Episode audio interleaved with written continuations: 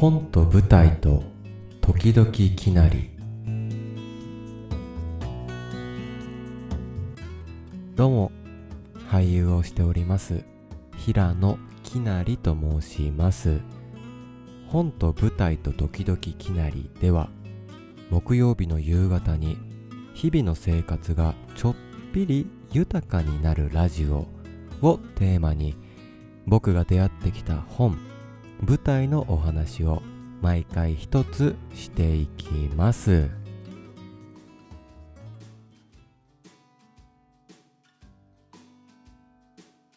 さて今日取り上げる作品は横尾忠則さんが書かれたエッセイ「言葉を離れる」です。横尾さんといえば、まあ、説明が不要かもしれませんが日本を代表する美術家さんですね。グラフィックデザイナーとして活躍した後45歳で画家に転向。そして数多くの賞を受賞し世界を股にかけ大活躍をされているもうトップオブトップのアーティストさんですね。このエッセイ「言葉を離れる」は講談社エッセイ賞も受賞している。作品でございますね。ではどんな本か内容の方に移っていきたいなと思います。が ま知ってて当然みたいな感じで横尾さんのお話をしてしまいましたが実は僕は横尾さんのことを全く知りませんでした。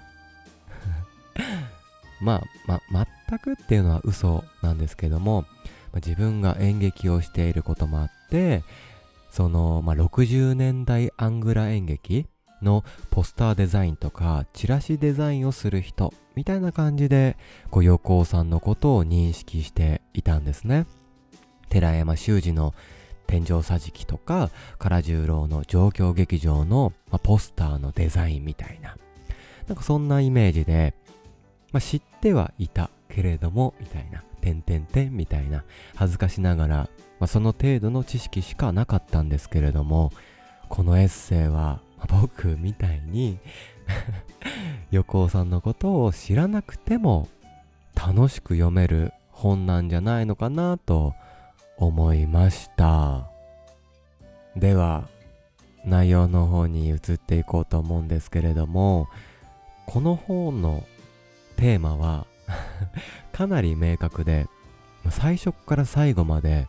肉体と言葉観念の関係性について横尾さんの視点で書かれているエッセイ集だなぁと思いました。肉体と言葉観念の関係性ですね。おおおちょっと何言ってるかわからないよっていうね、まあ、そんな感じかもしれないんですけれども。ちょっと、まあ、順を追って話していきますね。このエッセイ、まあ、さっきも話したみたいに初めて横尾さんに触れる人に本当にこう入門書みたいな本だなというふうに思ったんですけれどもまず横尾さんの半生が語られていくんですね。横尾さんの少年時代から、まあ、どのような経歴でグラフィックデザイナーそしてアーティストになったかっていうことが書かれていくんですけれどももう早速この本書の冒頭「宿命に気づく時」という章からこの本のテーマでもある、まあ、象徴的な文章が出てきたので一部抜粋をしながら読んでいこうかなと思います。いきますね。僕は小学校に入る前から絵を描くのが好きで絵本の模写にちょうど読書好きな子供がいるように熱中していました。中略。10代の頃の僕の中で絵と読書は水と油みたいなもので相対関係にありました。絵は感覚的で肉体的で遊びと考え読書は観念的で精神的で学問だと思っていたのでしょうね。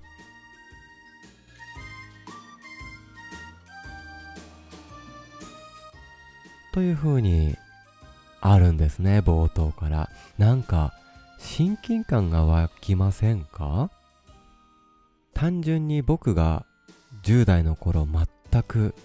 読書をする子じゃなかったので、まあ、親近感が湧きまくりの冒頭だったのかなとも思うんですけれども、まあ、こんな感じで断るごとに絵と読書つまり肉体と観念についてこう言及されていくんですね。これがもう本当に面白くて読み進めていくとこの ポッドキャストで僕がこう本って大切だよねとか言ってることをもう全否定されたような気分になって 笑っちゃうんですね。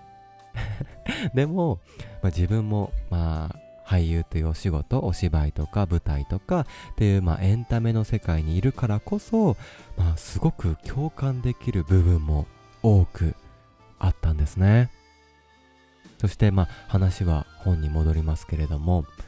横尾さんのもう半生がこう綴られていってもその半生だけでも面白すぎたのでざっくりちょっと話していこうかなと思います。まあそんな感じで読書が大嫌いで模写が大好きだった横尾少年は、まあ、これといった大きな夢希望は持ってなかったそうなんですね。人見知りで恥ずかしがり屋で消極的で保守的で目立つように目立つ存在になることを恐れていたらしいです。だからこう中学を卒業したら就職をしようと思っていたですね、まあ、時代的にも。なんだけど、まあ、ある日突然学校の先生が高校進学を進めてきたんだって。で優柔不断だった横尾少年は先生の言いなりになって進学したんだと。で、進学コースと就職コースがあったんだけど、就職コースを選んで、将来は郵便局で働くっていう夢を実現させるために、郵便局でアルバイトとかもこう始めていたそうです。それが高校2年生の時、東京から美術の先生が赴任赴任してきたんですね。その方がプロの画家だったそうです。で、この方の影響で油絵の魅力に取りつかれて、そしていろんな学生展とか展覧会に出品するようになったんですけれども、まあ、あくまでも夢は郵便局で働くことだったみたいです。なんですけれども、これまた学校の先生が突然ね、まあ横尾さんの才能をこう認めてなんだと思うんですけれども大学に進学することを勧めてきたんです。美術大学に行けみたいな。そして勝手に先生に進学コースに移されたそうです。そして必死で勉強させられたと。なんですけれどもこれまた入試の前日直前に先生が受験は受けるなっていう風にこう言ってくるんですね。それは横尾家の経済状況を案じて言われたそうなんですけれどももうとんでもないですよね 先生。だけどまあ器用な横尾青年は反論もすることもできずにはいっていう感じでこう取り消したんだって。でそんな時にまあ印刷所からのスカウトの話なんていうのもこう舞い込んできてスケッチマンとして印刷所に入社したんですね。でもあっさりクビになっちゃうんです。そして商店街の包装紙のデザインの依頼とかがあってなんとかこう食いつないできてそして新聞にカットの投稿をしていたこともあってなんかイラストの投稿とかもしていたこともあってそれがきっかけで神戸新聞社に入社することが決まったらしいんです。声がかかって。もうすごいですよね。もうまるでこう漂流物のようにプカプカと流されるようにこう生きてきたみたいです。で、大学には行けなかったけど、この体験こそが生きた大学であり、生きた書物だったように思います。っていうふうにこのエッセイでは振り返られていますね。まあ、なんか事実は小説よりもきなりなんてね、ことも言いますけれども、まあ、まさに肉体を通して経験知識を変換してきた方なんだなーっていうことをこう読んでいて思いましたはいまあ、この後も、まあ、三島由紀夫さんとのエピソードとか、モーリス・ベジャールさんとのエピソードなんていうのもこう、もう面白とんでもエピソードのてんこ盛りの、まあ本なんですけれども、まあ、ぜひ興味のある方は手に取ってほしいなと思います。はい。最後に、ちょっと中でも印象に残った言葉を読み上げて終わりにしたいなと思います。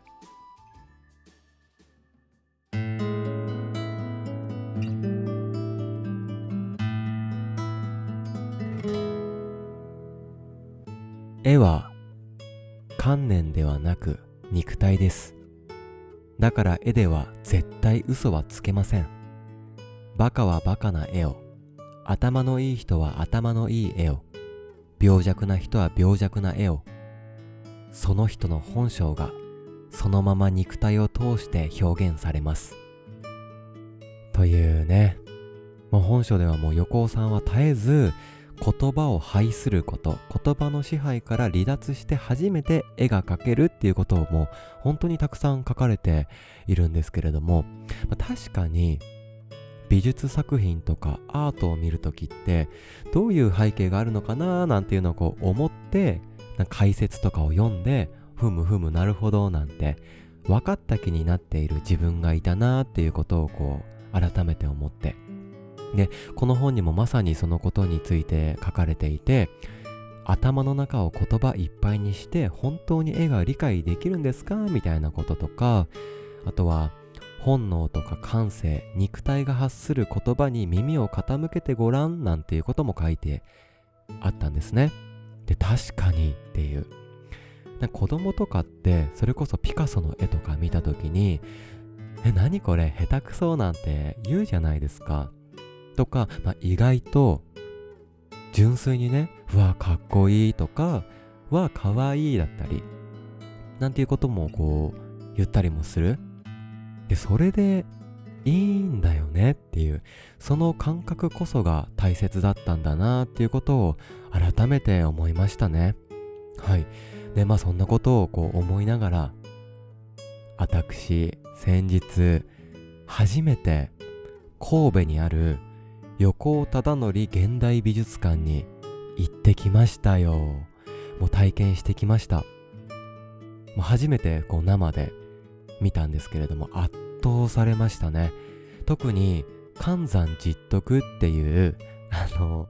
ニタニタしたなんか不思議なね僧侶。中国の伝説の人物をモチーフにした絵がもうたくさんこう展示されていたんですけれどももうその絵が本当にかっこよくて